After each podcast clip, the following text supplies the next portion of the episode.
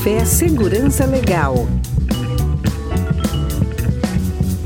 Bem-vindos e bem-vindas ao Café Segurança Legal, episódio 355, gravado em 1 de dezembro de 2023. Eu sou Guilherme Goulart e junto com o Vinícius Serafim vamos trazer para vocês um pouco do que ocorreu no último período. E aí, Vinícius, tudo bem? E aí, Guilherme, tudo bem? Olá aos nossos ouvintes e aos internautas que nos assistem no YouTube. Você sabe que o 1 de dezembro ah. é conhecido mundialmente pela, pela sexta-feira, né? É o mês que é uma sexta-feira, né? Porque tá todo mundo naquela eh, naquela vibe hum. ali de final de ano, perto do Natal, perto do Ano Novo, perto das férias. Então, então é o, o dezembro, entramos no mês que é o mês, que é a sexta-feira do ano, né? Ah, pra mim é o mês da correria agora, cara. Aí tem a apresentação é. de Natal de, de um filho, é, apresentação é de Natal de outro, apresentação de Natal de outro. É verdade. Ah, é uma... Em festinhas. em festinha. E, e não sei o quê. É. blá, blá, blá. Mas, mas, mas, este né, é o nosso momento de conversarmos sobre algumas notícias e acontecimentos que nos chamaram a atenção, tomando um café de verdade. Então pegue o seu café e vem conosco. Eu estou aqui hoje tomando de fato um café com, e uma água também. E para entrar em contato conosco e enviar suas críticas e sugestões é muito fácil. Basta enviar uma mensagem para podcast.segurançalegal.com ou se preferir também pelo arroba segurança legal no Twitter e no Mastodon, arroba segurança legal arroba mastodon.social. Já pensou em apoiar o projeto Segurança Legal? Acesse o site picpay.me barra segurança legal ou apoia.se barra segurança legal, escolha uma das modalidades de apoio e entre os benefícios recebidos você terá acesso ao nosso grupo exclusivo de apoiadores lá no Telegram. E sempre, né, Vinícius, também lembrando, apoie, é importante para nós, né? Considere aí é, é, é apoiar. Se não for o segurança legal, claro que a gente quer que seja segurança legal, né? Mas também um, um projeto independente de divulgação de conhecimento, de compartilhamento de conhecimento, que eu acho que é algo muito importante, sobretudo hoje em dia, né, Vinícius, com, com, com tantas notícias falsas, notícias falsas, né, com tanto tanta, tanto problema aí na, na, divulgação do conhecimento e tal, conhecimento de baixa qualidade, ajude podcasts que estão interessados com a verdade, é. com a ciência e com o conhecimento, né? É, se não segurança legal, qualquer outro que você escuta, curte o conteúdo, porque o pessoal trabalha pra caramba, né? Assim, tem gente que só faz isso, né, Guilherme? A gente não faz sim. só o podcast, né? Sim. Mas, sim. Quem, mas quem trabalha fazendo só o podcast. ah, tem. dá um pouco de trabalho. Uhum. Um é, deixa antes da gente começar, Vinícius, eu estava é. até é, buscando aqui que lá no, no Mastodon, né? A gente fala do Mastodon aqui, a gente recebeu uma mensagem. A gente não, tu fala do Mastodon. É, é, mas é uma, é uma rede daqui, mais... Daqui a um tempo tu pode esfregar na minha cara quando o Mastodon crescer assim, viu, eu disse, não sei o que, tu pode esfregar na minha cara. Mas eu acho que não é nem isso, eu acho que tá ligado um pouco com a nossa primeira notícia que os ouvintes é. vão ouvir depois, né, sobre ah, como sim, essas sim. redes sociais lidam com o nosso bem-estar, né. E o Mastodon ainda, por enquanto, eu espero que seja assim, mas acho que vai ser para sempre assim, ele não explora as nossas vulnerabilidades mentais para nos deixar viciados e, né, então eu, eu gosto de é uma interação mais leve, né? Uhum. E, o, uhum. e o Leocádio Melo mandou aqui uh, uma mensagem so, uh, no episódio 352, né, da BIM, o monitoramento estatal. E ele disse: Os professores Guilherme e Vinícius, permitam chamá-los assim, dão verdadeira aula sobre este tema. As notas são um manancial para estudar situações como esta e propor medidas de mitigação. Sugiro que abordem sobre como melhorar a segurança de nossos dispositivos móveis Leocádio, obrigado pela mensagem. Ele, um abração, é, Leocádio. Indicou ali para os seguidores deles também o, o, podcast. Sobre essa questão de segurança dos dispositivos, eu até me lembrei, Vinícius. Eu vi uma notícia ontem, eu acabei não, não guardando ela, que o governo federal estaria desenvolvendo um aplicativo junto com os bancos. É, agora eu estou dando sem a fonte, né? Uma, uma pena, mas eu vou ver enquanto você fala, depois eu vou ver pra... se eu acho. Eu, eu tô vendo se eu acho aqui, vamos lá. Um aplicativo de segurança, para melhorar a segurança dos celulares. É... Achei. Ah, olha só, você vê que aqui o, o segurança é legal, é, às vezes a notícia ela vem Deixa eu botar é, de aqui. improviso. É, eu, eu achei que no Olhar Digital, 11 do 10, deve ser. 11, atualizado em 11 do 10. Será que é essa? É essa aqui. Governo criará um app para proteger seu celular contra roubo. Será que eu é acho que é isso aí. Eu acho que é Ministério isso aí. da Justiça, celular seguro. Será que é esse aqui? Vou botar, vou botar Eu acho que é. Lê para nós aí. É, o governo criará app para proteger seu celular contra roubo. Ministério da Justiça e Segurança Pública planeja lançar ainda em outubro uma plataforma para bloquear celulares em caso de furto ou roubo. Eu não sei se foi lançado, é, foi a não. primeira que eu encontrei, tá? É. Uh -huh. O Ministério da Justiça e Segurança Pública pretende lançar o celular seguro, uma plataforma para bloquear celulares em caso de furto ou roubo. A informação foi divulgada inicialmente pela Folha de São Paulo e depois confirmada, confirmada pela Agência Nacional de Telecomunicações, a Anatel. É, essa aqui é uma, só que essa aqui já é passada, essa aqui já faz um, uhum. já faz um tempinho. Deixa eu ver se eu acho alguma outra coisa aqui, mas... É, mas eu, eu, acho que é essa notícia mesmo, Vinícius, que eu vi, eventualmente requentada ou era, ou uhum. era antiga, né? É, porque de fato é um, é um problema, você tem aqui um problema da, de como o, os, os, fraudadores né, e os criminosos uhum. evoluíram, né, na, na, sobretudo nos bloqueios de celulares, e eles acabam, né, é aquela história, né, como certas proteções se voltam contra o próprio usuário, é aquela velha história do, da chave do carro, né, ou seja, quando os carros tinham chaves normais, o sujeito ele conseguia a, a furtar o carro, né? ele arrombava o carro, levava o carro quando você estava longe. Hoje Isso quando as... não tinha fecha... chave de carro que abria outro carro. sim, sim, sim. É, tem, tô, tô, acho que todo mundo tem essa história do pai. É, nossa, lá, cara, meu abrindo pai, o carro errado. É, abrindo o carro errado, exatamente. Uhum. Né? Ah, meu pai tinha uma Brasília e, e eu, eu, vi isso, ele abrindo e abria. É, sei lá, né? Então, uh, com, com as chaves do, de carro ficando mais tecnológicas, ou seja, o, você precisa do, do, do, do da chave dentro da chave, né? É, é, você, o, o ladrão ele precisa pegar a chave de você, ou seja, você se expõe mais, é um problema de segurança porque você precisa estar presente para abrir o teu carro, ou seja, em vez de uhum. furto ele pratica roubos, né? Com a questão dos celulares, o, o, o, alguns querem somente roubar o celular, né? Em São Paulo isso é uma realidade terrível, né? E, mas ao mesmo tempo você pode ficar exposto às vezes a situações em que o, o, o, o ladrão ele, ele quer ter acesso à tua conta, então ele vai ficar contigo, ele vai te obrigar a abrir o celular, abrir o aplicativo de banco e você com um revólver, uma pistola apontada para sua cabeça, você fará evidentemente que ele o que ele mandar, né? Então você tem esse aspecto, os bancos, claro, né, transferem também um pouco do risco de insegurança para o usuário, né? Inclusive tivemos uma decisão agora nessa semana, semana passada, tá lá no nosso blog. É, depois vou botar no show notes aqui também, de do STJ reconhecendo a responsabilidade do banco é, na devolução né, de, de PIX feitos e PIX realizados quando você avisa o banco que houve o furto ou o roubo e depois desse aviso eles ainda permitem que as operações sejam realizadas, né? Então eu disse tudo isso, Vinícius, para dizer que diante de todo esse cenário, diante do próprio cenário das empresas é, é, que fabricam sistemas operacionais, né, Apple e, e o Google pelo Android, o Samsung e tal, e, e, toda a tecnologia que elas têm, me permita aqui um pouco de ceticismo, Vinícius, mas eu tenho minhas dúvidas se o governo brasileiro teria tecnologia, que eu, eu posso, posso e quero estar enganado, né? Tomara que eu esteja enganado, mas que se tenha um aplicativo para uh, ah, realizar essas funções de forma satisfatória. A gente não tinha falado sobre isso antes, isso veio de improviso. Hum, é pessoal. novo, isso é, isso é novo, é para mim, é, inclusive. Então. Fale mas aí, café, né? Mas a ideia do café é essa, né, cara? A ideia do café, só lembrando que a gente fez os primeiros, a gente já explicou, mas talvez Tô quem cai água para... aqui, pessoal. É, é, é, quem cai de paraquedas e achando que, uh, que o café é o antigo resumo de notícias que o, o, o, o Fábio Assolini fazia com a gente, né? E a ideia é que não, a ideia é que é, uma, é uma, efetivamente uma conversa em que a gente troca algumas ideias e vê algumas notícias. Não são as notícias mais importantes, não é tudo o que está acontecendo, mas é aquilo que Nem é o mais recente, às vezes, né? Hum, às vezes nem é o mais recente, mas é aquilo que a gente julgou interessante para trazer e conversar. É. Então, esse, essa é a ideia do, do café, né? Do Café Segurança Legal. A gente bateu um papo mesmo, então não tem. É, às vezes a gente traz coisas assim que a gente não tinha, a gente não tinha planejado mesmo. E bem interessante, eu não sabia dessa questão desse aplicativo. Uhum. Mas, mas é, é, é, um tanto delicado, né? Quando tu começa a proteger uh, o celular, vai chegar uma hora que.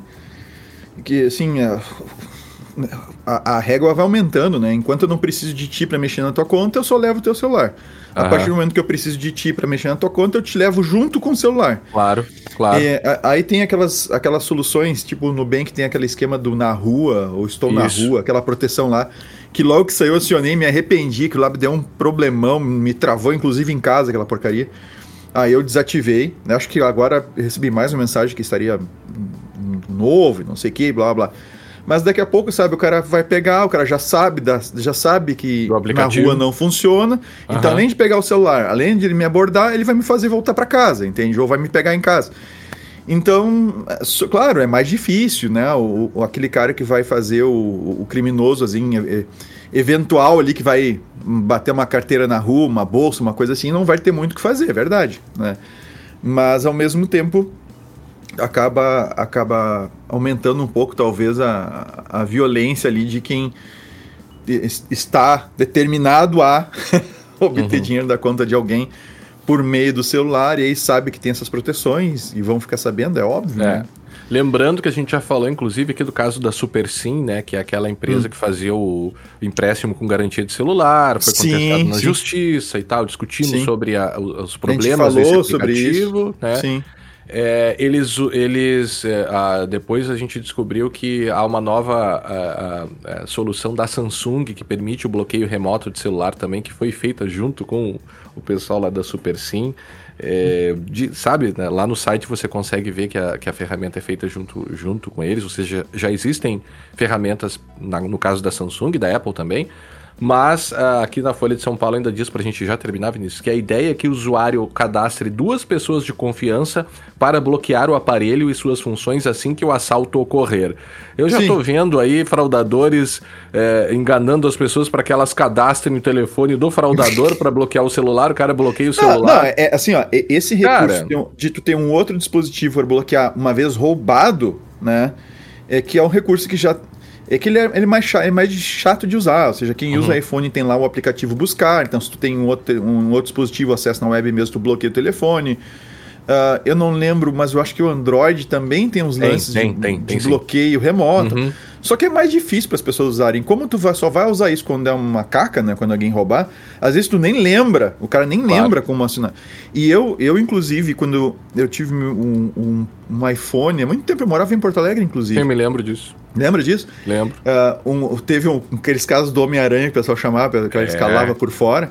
O cara subiu no terceiro andar, né? O cara, o cara escalou, o terceiro andar, tu olhar por fora, não disse, não, não, ninguém vai subir isso aqui, né? Mas é. o cara subiu, o cara entrou no meu apartamento às 5 e meia da manhã, mais ou menos, nos acordou, nos tirou da cama e, e ele levou os celulares. Só que ele levou o celular e um deles eram dois iPhones e os dois estavam com rastreamento ligado. Isso nós estamos uhum. falando de 2011. Né? Uhum. E, e aí eu consegui rastrear, eu consegui assinar a polícia. Eu tava dizendo, olha, eu sei onde os caras estão, eu sei onde, onde o cara tá. E aí eu fui dizendo de cara tava. A polícia veio, a, a polícia chegou na frente do, do prédio, cara, uhum. um vizinho que não morava no prédio, um outro cara ali. Uhum. É, não, cara, esses vizinhos metidos, sabe? Esses vizinhos que se sei, acham claro, que são. Claro, claro. É, ele, não, não, parece que não foi aqui, foi ali adiante, não sei o que, cara. E eu, eu conhecia o cara e tudo. E, e aí a polícia ficou até achar, eu disse, não, é no endereço tal, nós estamos trancados no apartamento, o cara levou a chave e tudo mais. E, bom, resultado, o cara conseguiu fugir, né? Uh, abandonou um dos aparelhos, uh, quando eu fiz o, barulho, o aparelho fazer um barulho para uhum. a polícia ver. E o outro aparelho a polícia não quis recuperar. Porque a localização que ele estava, eles não entravam. Eles não iam. É, só que tá, hoje. Mas tinha localização. Hoje os, os bandidos eles estão bem mais ligados, né? Em como lidar com com telefones celulares, né? Conseguem desbloquear até algumas vezes, né? Tem ferramentas é, aí. É, então assim, o, o, o é, é, esses, esse lance de ter outros telefones para bloquear e tal, né? Uh, outras pessoas que possam bloquear para ti, uh, eu acho que é bem interessante. É um recurso que a gente já tem. Já, já, não é um recurso novo, só que ele é mais chato de usar, né? Tipo é, a assim, minha não tá, preocupação. Tá, não tá tão fácil de usar para o usuário normal. A minha assim, preocupação assim. é o governo, o, o Estado uh, oferecendo um aplicativo que permite fazer coisas muito invasivas no teu celular, sabe? Uhum. É, e aí eu digo o Estado de maneira geral, não esse Estado com esse presidente ou com aquele outro, o, Estado, qualquer Estado, entendeu? Uhum. o Estado Sim. fazendo isso, eu, eu, eu me preocupo um pouco pelo histórico, né? E, e por como é sedutor para o Estado também, é, é, enfim, invadir aí ou abusar dessas, desse tipo de controle que ele uhum. vai ter nos uhum. celulares de potencialmente todo mundo. Aí o banco vai obrigar a ter esse negócio instalado, percebe? O, uhum. Potenciais problemas. Bom. Vamos que aí, a gente rompeu a ordem, mas aí a ordem que a gente tinha aqui, Vinícius, era a primeira envolvendo a meta de novo, né? E, e, na verdade essa notícia não é uma novidade. As pessoas, né, os estudiosos, os acadêmicos já vêm eh, falando sobre esse potencial da meta, é, não só da meta em si, mas das redes sociais em geral. É, e como elas contribuem negativamente para a saúde mental das pessoas. Né? Isso qualquer pessoa que use redes sociais, que seja um heavy user de redes sociais, ela vai saber, se olhar para um pouquinho, ela vai perceber como isso afeta né, a sua saúde mental. E o que se descobriu agora, né, o que já se suspeitava, mas está se revelando por meio de documentos que estão sendo revelados em uma ação contra a Meta, é, e esses documentos indicaram que os produtos foram projetados para explorar a vulnerabilidades de adolescentes, né, vulnerabilidades mentais de adolescentes. Então, esses documentos vieram à tona, eles voluntariamente fizeram isso, e essas práticas de viciar o, o, os, os adolescentes né, né, nessas redes né, envolviam a, a, exploração de uma predisposição natural do, do adolescente de é, é, atender muito, responder muito aos impulsos, né? E também é, é reagir é, muito acerca da pressão feita pelos seus próprios pares, pelos seus próprios colegas, né? Pelo, por outros é, adolescentes também. Ou seja, incentivando até algumas vezes comportamentos arriscados e, e, e nocivos, né? E a ideia basicamente era viciar os jovens, visto que eles levavam em consideração o fato de que os adolescentes seriam, quando uh, uh, uh, confrontados né, com os efeitos da dopamina, eles seriam insaciáveis. Né? Os adultos já são também, mas os, os jovens, os adolescentes mais ainda. Isso estava em um documento de 2020 e basicamente essa reportagem do The Wall Street Journal é, traz essas conclusões aqui e ainda aponta que, na verdade, né, como eu disse, né, isso não é uma novidade, confirma o que todo mundo já suspeitava, mas acadêmicos, pais, pesquisadores já vêm há muito tempo falando sobre os efeitos negativos né, do uso dessas, dessas ferramentas. Pois bem, é, é, eu acho que a notícia, na verdade, o, o ponto aqui é como cada vez mais a gente vê que somente as, a, a, apostar no compromisso ético e social das big techs é, vai nos deixar na mão, eu diria que quase sempre, né?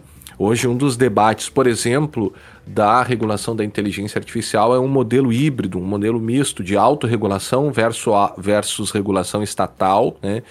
E aí você teria que, sim, claro, é, é, contar com essa predisposição das empresas para é, é, contribuir eticamente, né, ou fazer serviços seguros, porque elas teriam um compromisso social de fazer um bem para a sociedade.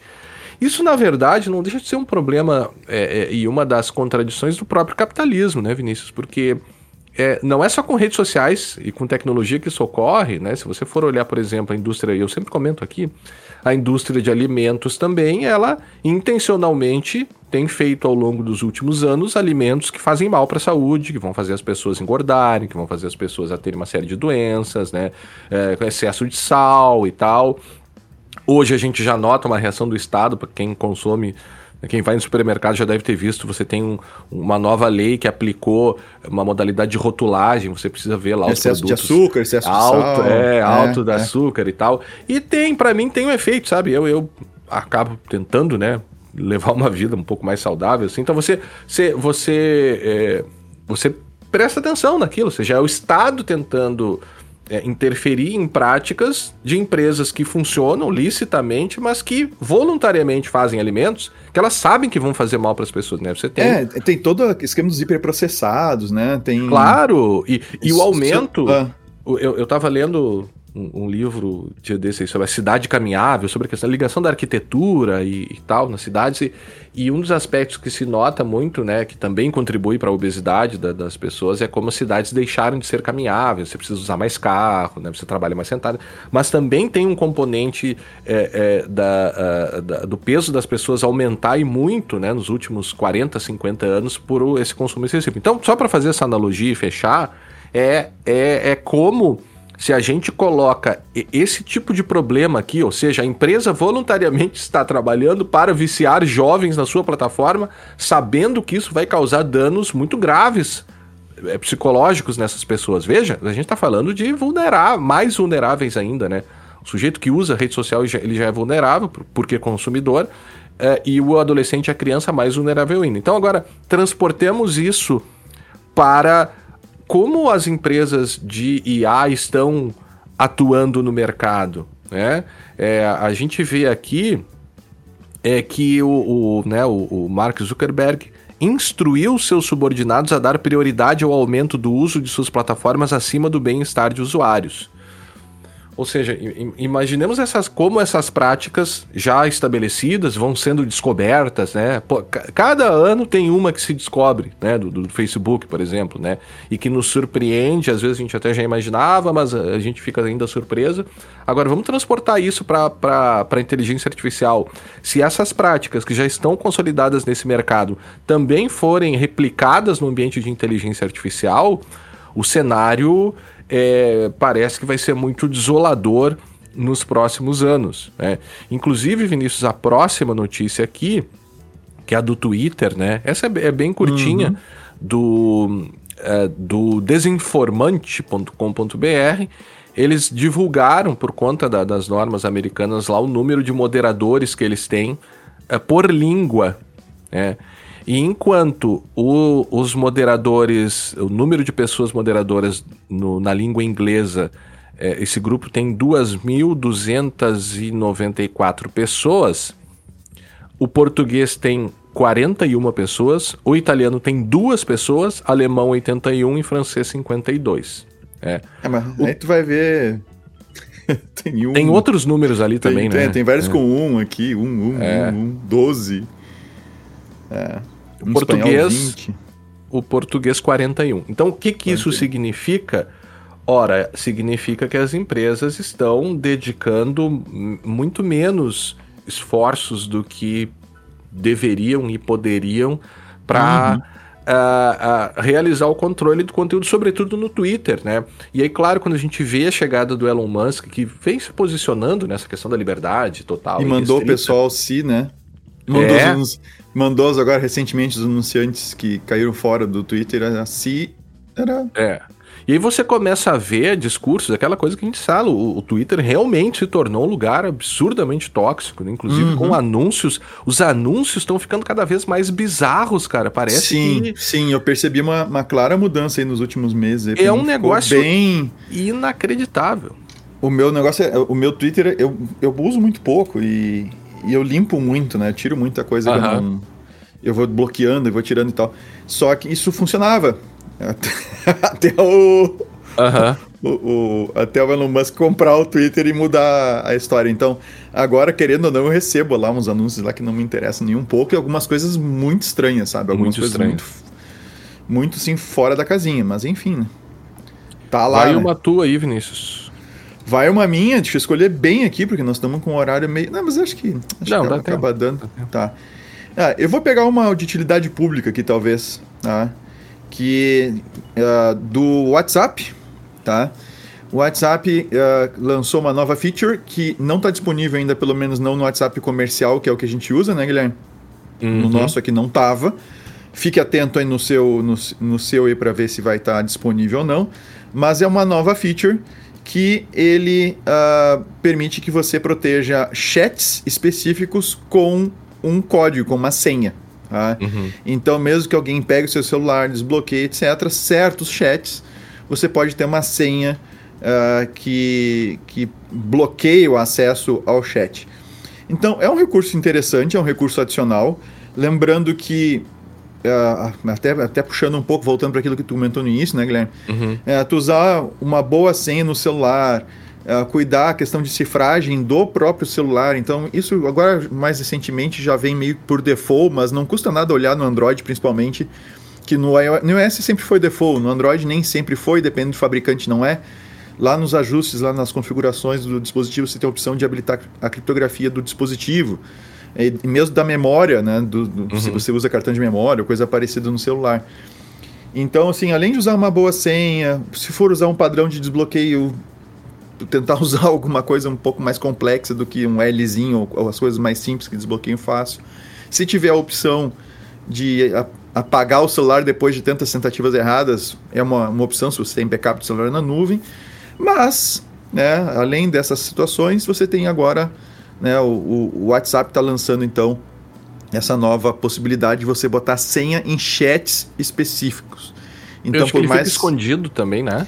É, ele, na verdade, ele tem uma pastinha lá de chats secretos, não sei o que lá, e tu teria que, para entrar nessa pastinha para ver o que tem de chat, né, tu teria que botar uma senha. Eu não consegui ah. testar ainda, né, porque não, eu não instalei em outro celular aqui para ver se, se no WhatsApp normal tem. No business não tem ainda, né? Eu fui ver até se tinha alguma atualização para ele, não, não saiu.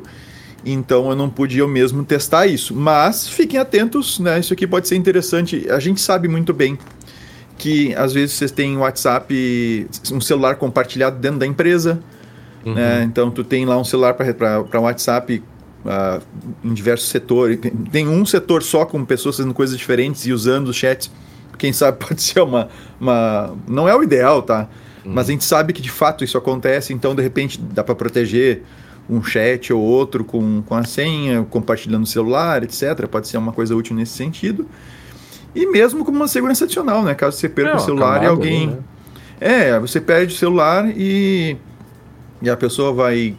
Quem encontrou o celular não é uma pessoa muito honesta e começa a olhar os chats e vai nos chats que você tem com pessoas mais próximas para tentar aplicar algum tipo de golpe. Talvez aí você possa botar, botar uma proteção a mais.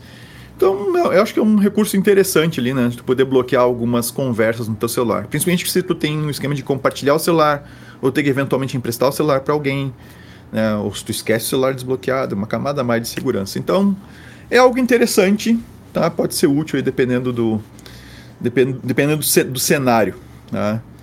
Uh, uhum. Tá com mais duas aqui, rapidinha? Mais uma rapidinha? Pode ir, tá. vai mais uma. Tá, eu vou mais uma bem rápida aqui também, que me chamou a atenção. Não, não precisa ser tão rápida, pode falar no, no na velocidade. isso, aqui, eu não, assim, ó, isso aqui eu acho interessante pra gente se manter ligado com relação à atualização de segurança, problemas de segurança.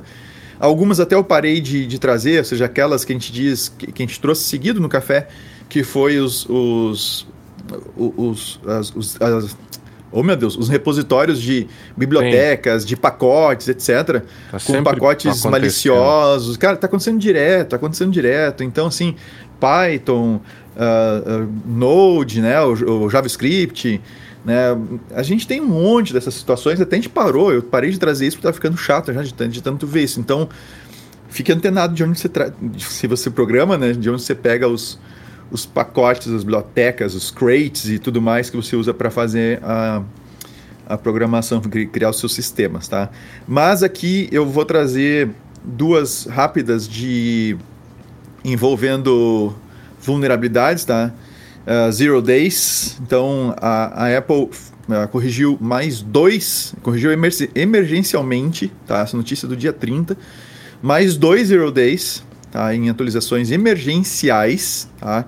Uh, quem tem aí iOS com, com o 17, uh, né, o 17, 1, 2, aqui é, é que depende do se é um iPad, se é um Mac, se é um iPhone, porque muda a versão vulnerável, mas está aqui na notícia, vai estar tá no show notes.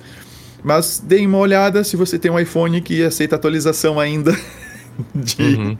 de, de, de, sistema operacional, corra e atualize, né? Dá uma olhadinha lá no geral e atualiza rápido.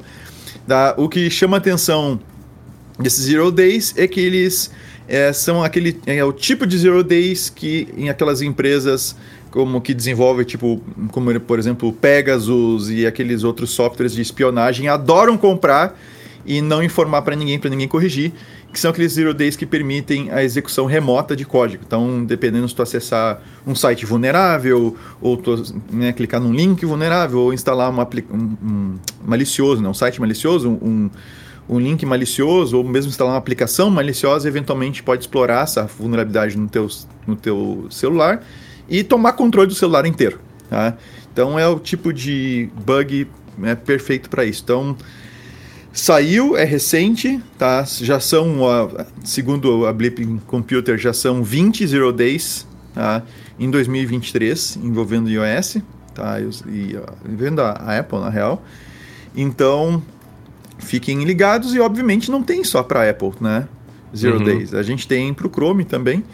Uh, recentemente a gente comentou em outro café o, uma biblioteca de, de, ah, de, codec de vídeo, de processamento de vídeo que estava com problema e, e, todo mundo que essa biblioteca estava vulnerável. Aí até se discutiu, a, a, a Google uh, gerou um CVE para ela, né? Até se discutiu se ah, deveria é. ser assim ou não, tá lembrado? Porque Pô. o problema é na biblioteca e tem muita gente usando a biblioteca, então sai todo mundo corrigindo, atualizando seus navegadores e tudo mais. Mas sim, de novo, né, saiu mais uma, uma atualização de emergência para o Google Chrome, que a gente sabe que acho que quase todo mundo usa. Tá? Zero Day, mesma coisa, tá? Então, saiu a atualização, é bom atualizar. Quem está usando, se ligue de atualizar. Ele atualiza automático, mas é bom ficar antenado aí se está sendo atualizado mesmo, tá? Só para a gente ficar ligados que Zero Days aparecem todos os dias, né? A gente tem esses dois casos aqui. E esse tipo de Zero Day, uh, né, de, de, vulnerabilidade, é o pior que tem. Porque até que seja corrigido, uh, dependendo do que você acessa, ou, né, do site que você acessa, do aplicativo que você instala, você acaba se expondo. Né? Então, e aí junto vai cartão de crédito, né? Acesso à conta bancária, aquelas outras coisas mais. Tu, Guilherme, disse, me canta qual que eu, que eu, eu jogo na tela para nós. Eu, inclusive, estou atualizando. Uh, meu, olha ali. Você falou aqui e ele, sei lá, apagou, né? Apagou, não liga mais, deu pau na atualização. Destruiu, né? Bricou é. o telefone. Porque ele mostra de manhã, um né? toda vez... Toda vez que eu ligo o telefone, ele lembra que tem que atualizar. Só que deve ser. Uhum. Vai ligar o telefone, vai. Aí eu não atualizo. Então agora, com esse aviso do Vinícius. Uhum. Se você estiver ouvindo este podcast no seu celular, pare. Atualize o seu Atualize celular. o seu celular. É, mas não reclame se der, se der problema, tá? Se, se der não, não. problema na atualização. Responsabilidade é do. Limitada. É. Nós temos aqui um artigo recente que analisou os efeitos dos LLMs, de, da IA de maneira geral, né, da, da, da generativa, né, dos modelos generativos no mercado é, de trabalho. Claro, é um, um trabalho, é um, é um artigo aqui, né, que envolve justamente essa avaliação é, é, empírica de fato é, inclusive com o apontamento de evidências de como a inteligência artificial já está é, influenciando no mercado de trabalho. Também uhum. é algo que nós suspe sempre suspeitamos, suspeitávamos, e eu, eu ainda se, se não só nós, acho que todo mundo que todo fala mundo, sobre IA, acho que claro, bateu claro. nessa tecla, né? Quer dizer, todo mundo não, né? É, é. Todo, todo mundo não. Eu, eu diria Sim. muita gente, né? Muita gente, é, Alguns vão dizer que não. não. que não tem impacto. Eu, eu me uh -huh, parece, mas sim, sim é. é. uma questão de um grande impacto que veremos ainda. Então, eles fizeram aqui, os autores eh, são eh, Jiang Hui, Oren Heshef e Luofeng Zhu. Aí tem, tá aparecendo na tela aqui os, as, as universidades de cada um. Basicamente, o que, que eles fizeram? Eles pegaram dados de uma plataforma online que eu até não conhecia, chamada Upwork é tipo um marketplace de freelancers. E eles conseguiram verificar, verificar as evidências, enfim, e, e é, eles tiveram acesso a alguns dados dessa plataforma e viram que a, a, as ocupações mais afetadas aqui experimentaram uma diminuição de 2% no trabalho mensa, nos trabalhos mensais e também uma diminuição de 5,2% nos ganhos mensais após o lançamento do Chat GPT. E eles também fizeram essa avaliação né, de como é, os impactos do DAWI e do Mid Journey é, nos, é, nessas plataformas, porque você tem é, até o lançamento dessas plataformas de, é, de geração de imagens, né? Você teve e ainda tem, claro, né? Mas você tem o trabalho de todos os ilustradores, né? Então tem muita gente Cara, que trabalha como ilustrador freelancer. Diga. Nós tem o, tem o caso da minha amiga, não vou dizer sobrenome, mas é só o primeiro nome, a Júlia. Que ela desenha há já há muito tempo. Ela, ela desenha mangá, principalmente, assim. Uhum. E desenha tripem, assim. E, e ela vende há muito tempo, ela, ela publica e vende os desenhos dela numa plataforma. Eu não lembro agora o nome da plataforma lá de, de, em que ela publica e vende os desenhos dela. E há um tempo atrás, ela, a gente estava conversando, ela me falou que recebeu um aviso da plataforma tá? que o, os desenhos que lá estavam iriam ser utilizados para treinar Uhum. uma IA deles. E esta IA ia começar a gerar desenhos. Uhum. Ela e mais um monte de gente caíram fora da plataforma. Só que depois, tipo, meio tarde demais, né? Porque quando o cara te avisa, ele, ele tem backup, tem acesso, tem, tem tudo. Claro. Por mais que tu apague. Mas. E aí o que, que E aí a gente até. A gente, a gente teve um bate-papo bem interessante, que isso é. É, A hora que isso dava um episódio, sabe? De trazer alguém da, dessa área, né? De desenho, né, Claro. de ilustrador e tal. Porque a, a- ela tem todo um trabalho de ap- ter aprendido a desenhar naquele estilo. né? Claro. Tem o estilo dela, tem o estilo dos outros e tal. Daqui a pouco tu joga isso numa ferramenta que, entre aspas, aprende com teus, com teu estilo. Ela consegue não só reproduzir o teu estilo, mas ela consegue reproduzir novos estilos que, inclusive, vão concorrer contigo. Então, a- além de gerar exatamente o que tu faz com o teu estilo, que, que é uma baita uma sacanagem, né? Ela ainda gera, vai, vai gerar conteúdo que vai vai concorrer contigo. Então, é, é a mesma coisa de um jornal. É, Eu penso aqui, aqui em 3 de Maio, por exemplo, é uma cidade de, de menos de 25 mil habitantes. Tá? Pelo último censo aí que eu vi, a gente não chega em 25 mil habitantes. Tem um jornal aqui na cidade. Tá? E esse jornal se vê para ter, pra ter anunciante, para conseguir manter, né? Para conseguir. E, cara, uma IA da vida substitui as pessoas estão escrevendo ali, saca? Substitui com custo lá embaixo. O próprio ChatGPT já, já faria isso. Então, em vez de ter lá dois, três jornalistas, por exemplo, poderia ter um só ah, fazendo uma curadoria ali do que o GPT gera, orientando o ChatGPT, por exemplo, e gerando o artigo com o estilo que ele quiser, no tamanho que ele quer, com o viés que ele quer.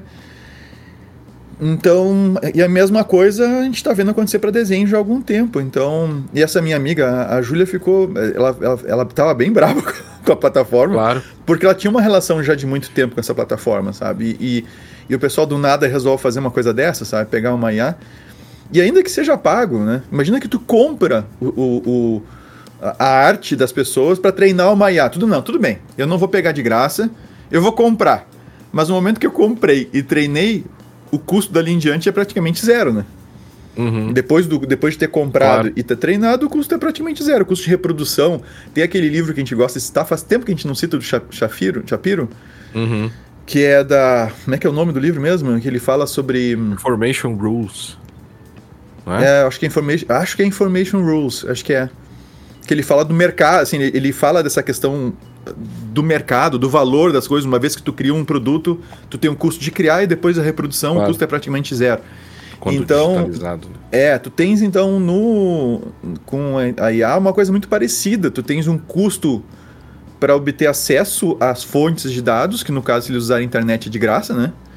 E tu tem um custo de para graça, violando É, é. direitos autorais, né? Não, é, exato. Eu não tô dizendo pegando da internet, ok? Pegando da internet. Eu sei que tá violando direito autoral, não sei, mas pegando que tá público na internet. Mas tu poderia ter até o custo de estar comprando acesso a certas bases, Uhum. né? Poderia. uma qualidade- Poderia, ou, ou- ou talvez tenham comprado acesso a certas bases para conseguir treinar ainda melhor os seus modelos. Tem o custo de treinamento, né? Do recurso para o treinamento, processamento, energia, etc. É, mas depois que tu treinou, é, é muito parecido com essa questão do que o Shapiro coloca lá no Information Rules. É, depois tu treinou, é, é praticamente de graça, saca? Então. E aí É, meio que porque precisa aprimorar, né? Deve ser o DeviantArt, a plataforma que ela usa. É uma plataforma usada também por, por vários É, eu, não, eu, eu né? realmente não lembro qual é a plataforma que ela falou. Mas enfim, é, essa parte, eu, eu tava dizendo antes que você tem é, esse estudo, né? E, e eu até eu, eu ia colocar uma coisa sobre o, o DAWI também, mas enfim, Ah. dos, é, é, acho que eu tava falando sobre a questão dos ilustradores, né? Sobre como você tem certas operações ou certas atividades que vão ser mais ou menos afetadas, que em geral costuma se dizer que elas seriam mais ou menos afetadas, sobretudo quando a gente né, se depara com é, essas, essas atividades que poderíamos chamar de knowledge, né, os, os, os, knowledge workers, né, pessoas que lidam com o conhecimento. Então, uhum. nós costumamos dizer, né, costumamos, costumamos afirmar que a IA iria interferir é, nessa, nesse tipo, com mais intensidade nesse tipo de, de, de, de, de, de pessoas, né, de, de uhum. trabalhadores, né. Ah, o advogado, o médico, sei lá, o professor, né? O jornalista. O jornalista, né? Pessoas que lidam com conhecimento. E aí eu tava lendo esses, comecei a ler esses dias, né? Naquela coisa também de você começar a ler um monte de coisas e, e você só começa, né? É difícil de terminar, né? muita, muita é iniciativa coisa que você quer ler. É, é. Mas tudo bem, então estamos lendo algumas coisas por aí, né? E aí, esse livro que chama The Eye, the Eye of the Master, é Social History of Artificial Intelligence, do italiano Matteo Paschinelli. E ele diz, na verdade, ele faz uma análise também um pouco até marxista da, da, da história, assim, né, da, e da própria, e do próprio trabalho, né, não, não, uhum. difícil de falar também sobre o trabalho sem, sem essa abordagem, mas tudo bem, ele, ele é preciso dizer que ele segue essa linha, ele diz que segue essa linha, mas ele acaba dizendo é que todo o trabalho é o que ele chama de trabalho lógico, né? Todo trabalho é de conhecimento, né? E embora a gente é, é, ele usa o próprio exemplo do, do motorista, né? Ora, o motorista ele também tem um trabalho sim de conhecimento, né? De, de, de, da experiência dele, motorista de caminhão, motorista de carro, profissional. Imagina, o cara é profissional, ele tem uma, uma intensa atividade, embora muito, muito seja internalizado, sobretudo quando a gente dirige, você nem pensa mais, né? Mas assim, você tem um trabalho intelectual ali incorporado, ou às vezes aparentemente invisível, que é feito e que a inteligência artificial, e que todos os trabalhos teriam potenciais aí, mais ou menos, de um trabalho lógico. E eu achei super interessante, porque a gente tende a achar, né, que ah, tem outros que vão ser mais afetados, mas no fundo eu acho que todos os trabalhos vão ser afetados. E aí, claro, ele acaba dizendo que a história da até onde eu cheguei aqui, né, da própria inteligência artificial, da própria tecnologia relacionada ao trabalho é nesse caso agora uma forma e o que estamos fazendo hoje é uma forma de ensinar máquinas a fazer trabalhos. Uhum. Eu achei super interessante. Até é meio óbvio, né? Isso depois que você lê é óbvio, né? Mas assim, eu achei interessante essa, né? Uh, sempre você estará pedindo coisas para a inteligência artificial que seriam feitos por outras pessoas e que seriam trabalhos, né? É, por exemplo, eu estava usando o chat GPT para traduzir algumas coisas aqui automaticamente e tal. Ora, esse é um trabalho de um tradutor. Cara, né? Guilherme. Uh, eu vou pedir uma imagem. Ora, isso é um trabalho de um. As, as imagens do, dos episódios. Algumas, né, a gente tem usado. A gente, algumas a gente tem, a gente tem gerado com, com o chat GPT. Né? O DAWI, então, assim, né? É, é, o DAWI dentro do chat GPT, que até ficou melhor, né? Que o DAWI fora era horroroso, é. né? Aquela coisa. Resuma para mim tal notícia. Trabalho de um redator. Uhum. Né? Uhum. Resuma, não sei quem, um professor poderia fazer isso. Monte uma.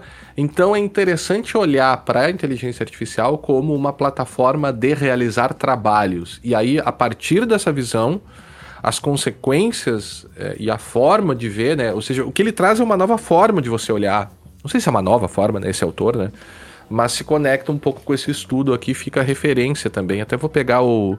Eu não tinha pego o link aqui, Vinícius do é, livro. A, a, coisa, a coisa vai, vai facilitar, né, Guilherme? Porque está melhorando a interface. A interfa no final das contas, a interface é homem-máquina, né? Uhum. Porque se algum tempo atrás, para te fazer uma máquina para fazer alguma coisa, tu tinha que trabalhar com engrenagem, né? Fazer uma coisa mais mecânica. Inclusive os primeiros computadores eram assim. Né? E aí tu, tu passa para um, um momento em que tu, tu passa a ter microcontroladores, microprocessadores, microcontroladores e tal, e aí tu tem a possibilidade de programar, e aí tu, ok, uma programação é uma coisa muito fechada, muito limitada, daí tu começa a avançar, aí a programação visual, né, tu começa a ter outras formas de programar, que tem, pode ter pessoas que não são da área da ciência de computação, por exemplo, e programam, e tem muita gente que faz isso, né, que tem essa possibilidade, mas ainda assim tem que programar, ainda existe uma barreira, para te fazer certas coisas. Então, de repente, eu tenho uma ideia que eu quero implementar, mas eu não sei programar. É, ou, ou, ou, não tenho acesso a isso. E aí fica. eu não consigo implementar isso, ou isso nunca sai do papel, ou eu tenho que passar para alguém que vai fazer para mim.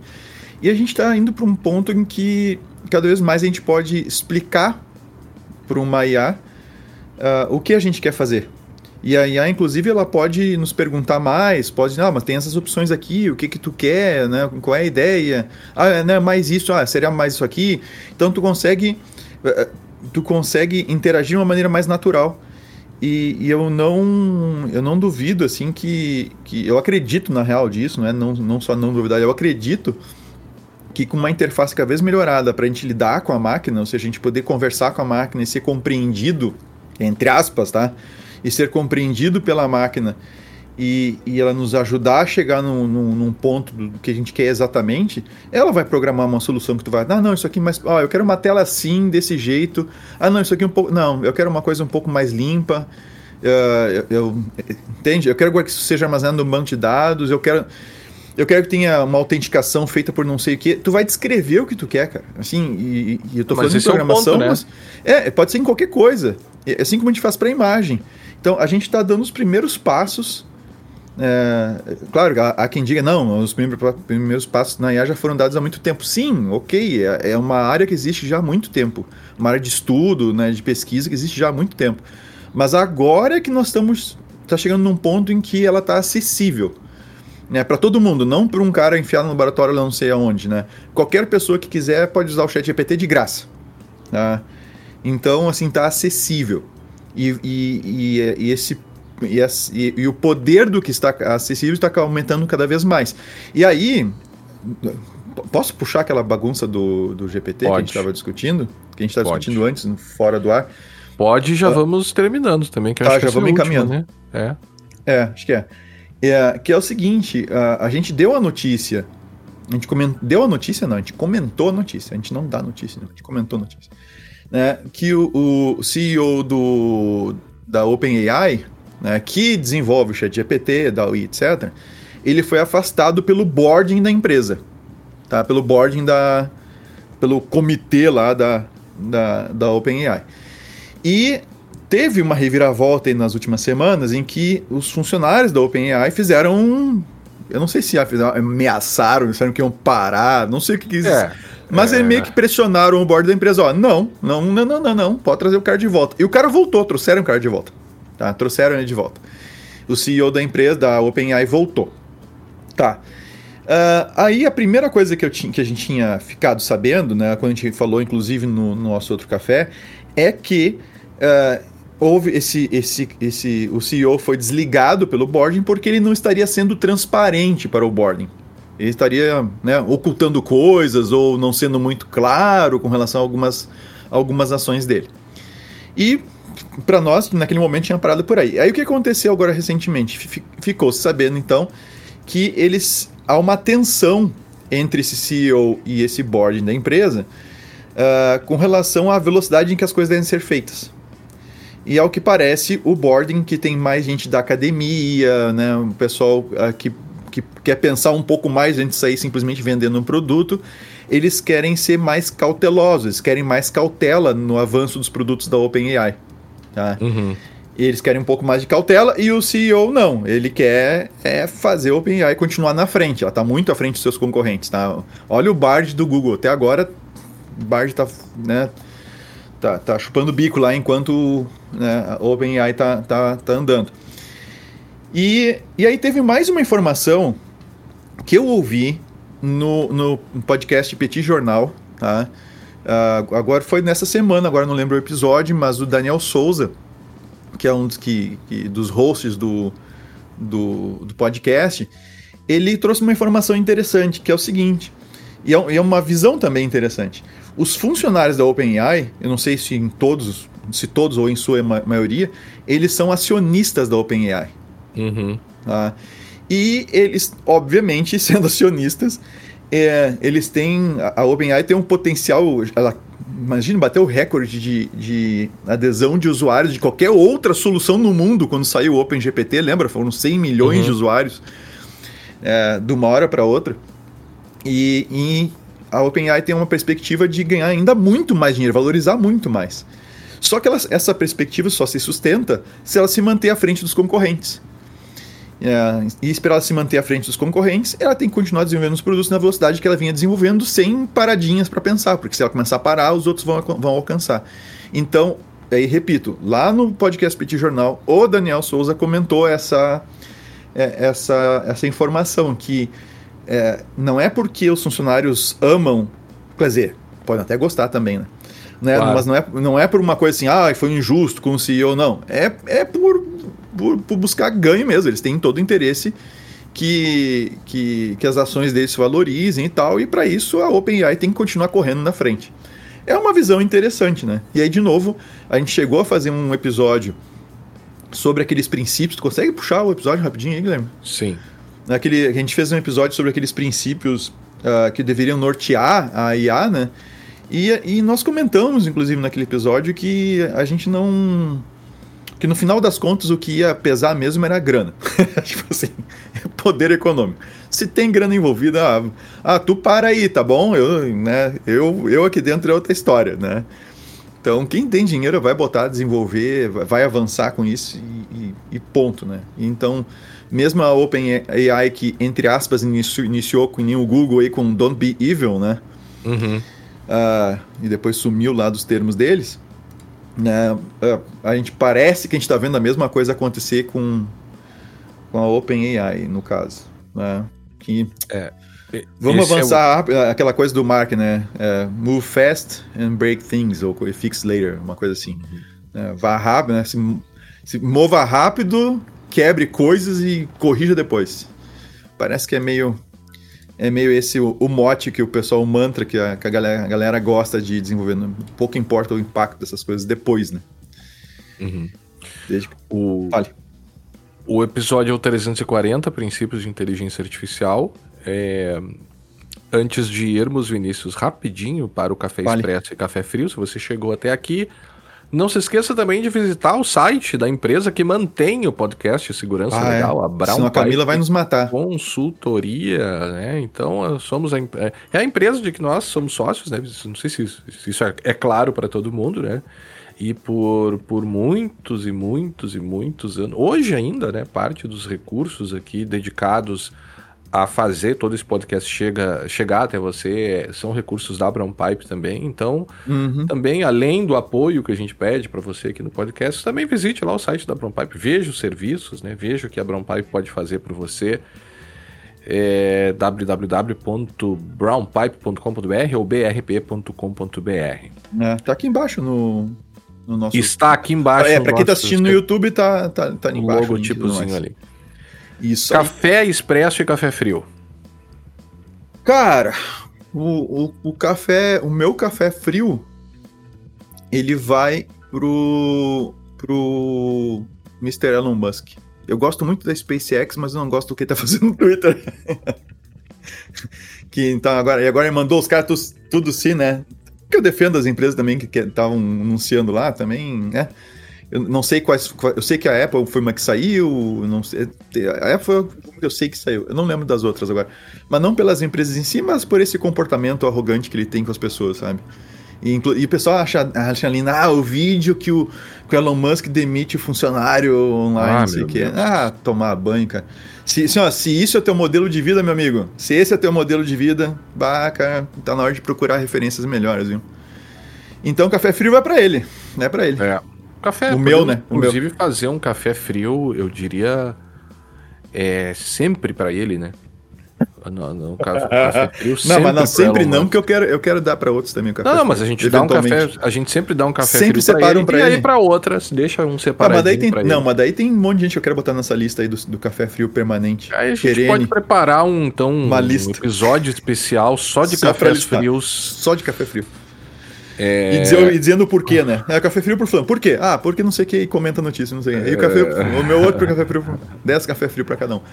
Bom. E o teu frio vai para quem? O é meu vai para pra meta de maneira geral por conta dessa deles voluntariamente modelarem, né, e arquitetarem os seus as suas, suas redes sociais para explorar vulnerabilidades de adolescentes, né? Porque no final das contas essa é uma escolha econômica, né? Uhum. Mas ela também é uma escolha ética muito, mas assim, muito condenável, sabe? Sim, sim. muito condenável. Sim. É, é inadmissível, entendeu? Ah, você quer viciar os adultos? Beleza, tudo bem. Né? As pessoas, os adultos fumam, né? Eles sabem é, bem no que, ou, ou deveriam saber no que estão se viciando, né? Agora, fazer isso com crianças e adolescentes é de uma. É, é- é- é- é algo muito, muito, muito, muito. É ruim, canalha, sabe? né? É muito canalha. É muita É uma canalice, fazer canalice. isso. É uma canalice. É muita canalice. Agora, nós também temos o Café Expresso, né? Para quem. Se você nunca escutou o Segurança Legal e chegou até aqui, que pode acontecer, né? Pode acontecer. Nós, dando final, escolhemos aí um café frio, que seria um café, né? Café. Não é o café gelado que você toma lá no Starbucks, enfim, é um, um café frio mesmo. e você dá para alguém que, né? Segundo alguém o ficou nosso- bravo com algum café recente aí. O nosso juízo, segundo o nosso juízo, que pode estar completamente errado, inclusive, né? É, a gente É, pode a gente de faz repente essa que retirar pequena um café escolha. eventualmente, Pode, né? não tem problema nenhum, olha, mas assim, não tenho nenhum problema em, em mudar de ideia, em ser corrigido, bem, bem pelo contrário, eu gosto quando isso acontece, né, você melhora. Agora, o meu café expresso, Vinícius, o meu café expresso, Ah, eu o não teu café sei, expresso. eu não, sei, eu não sei. Não sei, Vinícius. Dá. Tem, dá um tem, tem uma chance, aí. é o que eu tinha pensado, o café expresso facinho, considerando só, só o que a gente comentou hoje, né? Uhum. Sem pensar muito ali, é o WhatsApp por ter posto mais um recurso de segurança de proteger, proteger chat, né? Talvez, mas eu, eu- É. eu te, eu te digo que é um café expresso meio morno, assim, sabe? Não é, um- não é uma coisa assim que, que eu esteja muito afim de. Eu, eu, tô, eu tô meio sem café expresso É, hoje, é, cara. eu também. Não, não tem Ah, eu- problema, eu, não. Não, Não, é eu vou dar um café, eu vou dar um café expresso. Tá? Eles não, não, não nos escutam, não vão nos ouvir, mas eu vou dar um café expresso pro Petit Jornal, que eu, que eu curto É. muito, eu gosto muito de ouvir. E já que a gente citou eles hoje, o café expresso vai por eles, até pela informação que, que eles deram lá, que foi bem interessante, cara. Que explica um pouco da, da questão lá da OpenAI. Tá? Então, meu É, café expresso vai, vai especificamente pro, pro Petit Jornal, lá pro Daniel Souza, que deu a notícia. Já que você também, né? é, É. A gente falou sobre a Brown Pipe, a gente tá com uma área que a gente vem dedicando um, um certo esforço ali para manter atualizado, que é o blog da Brown Pipe. Se você puder Hum. conseguir colocar no ar aí, Vinícius. Talvez, deixa eu ver É, aqui. Então ali a gente tem, a gente vai trazendo algumas notícias também traduzidas, algumas são traduções, outras são escritas por nós, né? É, de, de coisas que a gente acha interessante nesse universo da segurança, da proteção de dados, né? De, é, de até questões envolvendo segurança bancária, né? Monitoramento aqui no âmbito do, do, do, do trabalho e tal, algumas coisas envolvendo a própria NPD, então sempre que sai alguma coisa ali de proteção de dados envolvendo a NPD, decisões que, que, que envolveram a LGPD, a gente traz ali, né? Então visitem também ali, tá sempre a gente sempre tenta manter atualizadinho, sempre tem alguma coisa nova ali toda semana sobre notícias importantes desse mundo que a gente trata aqui. Não, eu acho que dessa vez a Camila, que, que é a pessoa que é do nosso comercial lá da Brown Pai, vai ficar feliz com a gente, que a gente falou E mais você, da Brown então, clique, clique ali no, no menuzinho, clique que já Né, tá eu, no eu, tô com, eu tô com um problema no navega- nesse navegador que eu tô Ah, usando na tá. apresentação, que ele tá, Tá. sem JavaScript. Tá, Tá, então tá dando caca ali. tá bom, tudo bem. Mas tem um menuzinho ali. Tem é o só menu, clicar no menuzinho tem no o menu blog. blog que ele vai mostrar. Isso aí. Bom, Vinícius Feito. e ouvintes, então agradecemos a todos aqueles e aquelas que nos acompanharam até aqui. Nos encontraremos no próximo episódio do podcast Segurança Legal. Até a próxima! Até a próxima.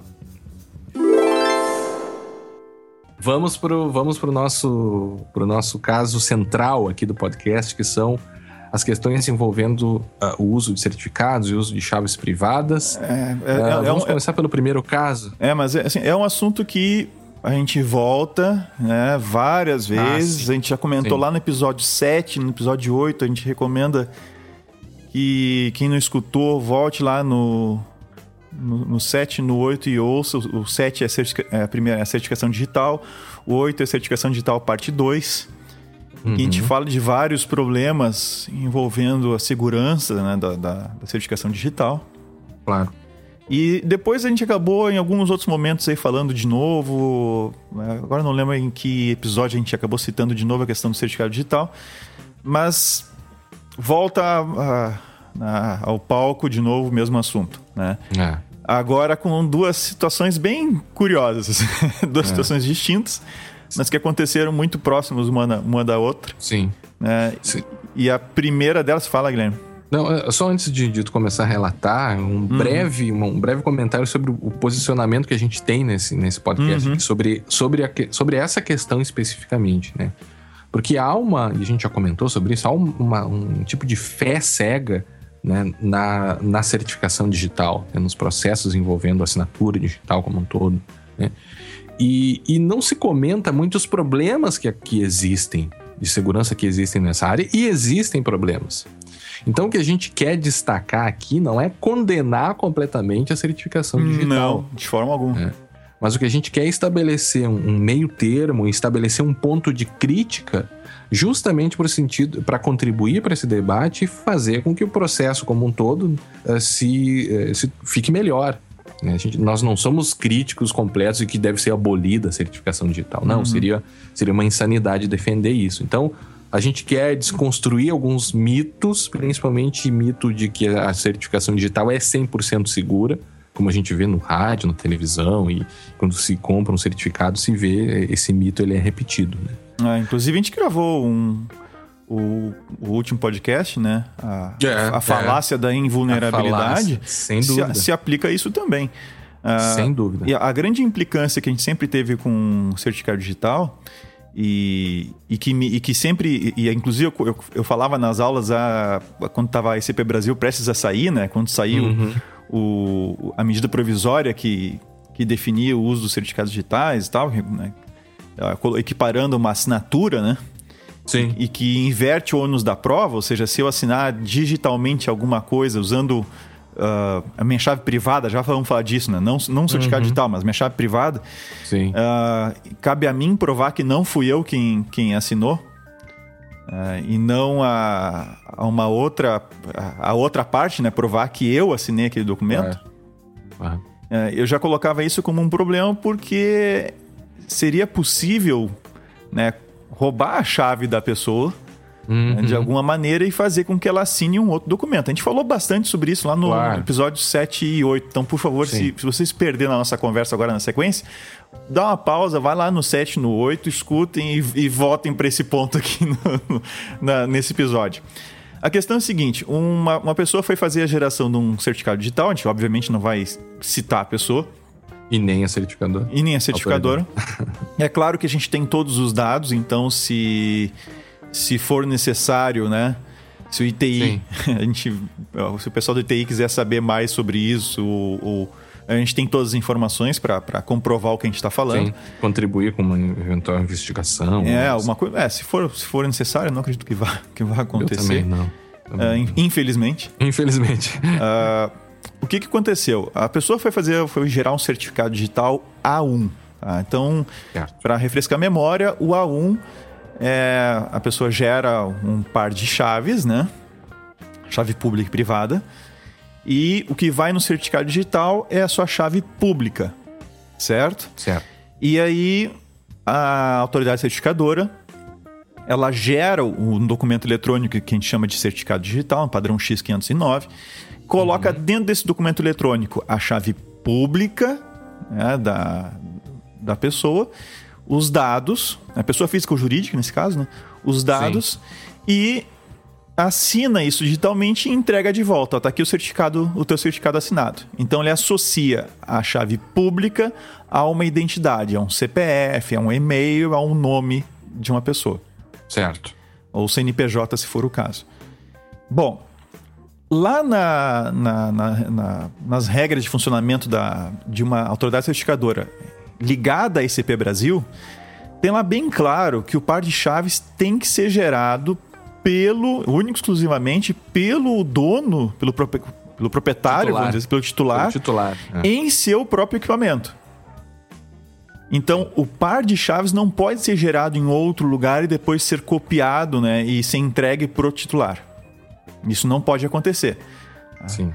E lembrando que o, a assinatura ela é feita, embora todo mundo fale em certificado digital, ah, não, eu preciso de certificado digital para fazer assinatura. Não, tu não precisa de certificado digital para fazer assinatura. Sim. A gente usa o certificado digital para verificar a assinatura já feita. Quem fa- a gente usa, faz a assinatura com a chave privada. Né? que isso fique bem claro, porque senão a gente vai, vai gerar uma, uma confusão. Bom, o que, que aconteceu com essa pessoa? Ela comprou o certificado A1, que a diferença para o A3 é que o A1 ele é válido por um ano e você não você fica com a chave privada em um arquivo. Ah, é um arquivo. Ah, Que pode ser copiado, né? que pode ser copiado. É um arquivo normal de. não- Né, que você copia no pendrive, copia na máquina, manda por e-mail, etc. É um arquivo normal bem pequeno.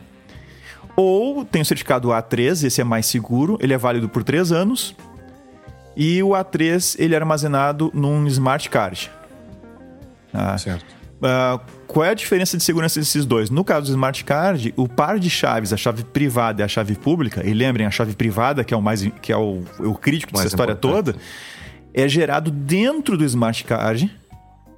E, e essa chave privada jamais pode ser lida do smart card. Por construção, o smart card impede que isso seja feito. Uhum. Então tu não consegue ler a chave privada lá de dentro. Nunca vai ver a tua chave privada. Sim. Ah. Consegue utilizá-la. Sim, tu consegue utilizar. Eu não vou entrar nos detalhes de como é que ela Sim, funciona e sim, tal, porque isso tá sim, lá no episódio 7 e 8. Ah, consegue utilizar. tá? Mas tu não consegue copiar. Alguém teria que roubar o teu cartão, teu smart card, para ter acesso à tua chave privada. Sim. Já o A1 não, basta que você copie o arquivo. Ok? Sim. O que, que aconteceu com essa pessoa que foi gerar o- um certificado? Ela foi gerar um A1 e o procedimento que seguiu foi passo a passo, eu tenho anota- anotado aqui, né? Primeiro a pessoa comprou, ela, ele, ele foi lá, pagou a emissão do certificado tá? Uhum. e aí ela foi solicitada a comparecer pessoalmente né, no que seria uma AR. Até aí, procedimento normal. Sim. né? A pessoa precisa se identificar. né? É, normal até por aí, porque eu já gerei certificados pra mim. E, e eu lembro muito bem de primeiro entrar no site, preencher meus dados, né, eu fazer lá ah, toda a solicitação. E aí eu pago e aí recebo um, um ok de que está liberado, eu acesso a internet, vou até a AR, valido os meus dados, né, volto para o meu computador e no meu computador eu gero o par de chaves e, e recebo o certificado. Sim. Então tem. Gera e envia pra lá a tua chave. Isso, pública. pública. Isso, eu gero o par de chaves na minha máquina, mando a chave pública para a autoridade certificadora, que já tem todos os meus documentos verificados, e ela emite, então, o, o certificado digital Assinado por ela. por ela. Mas a chave privada nunca saiu da minha mão, Não, sério. certo?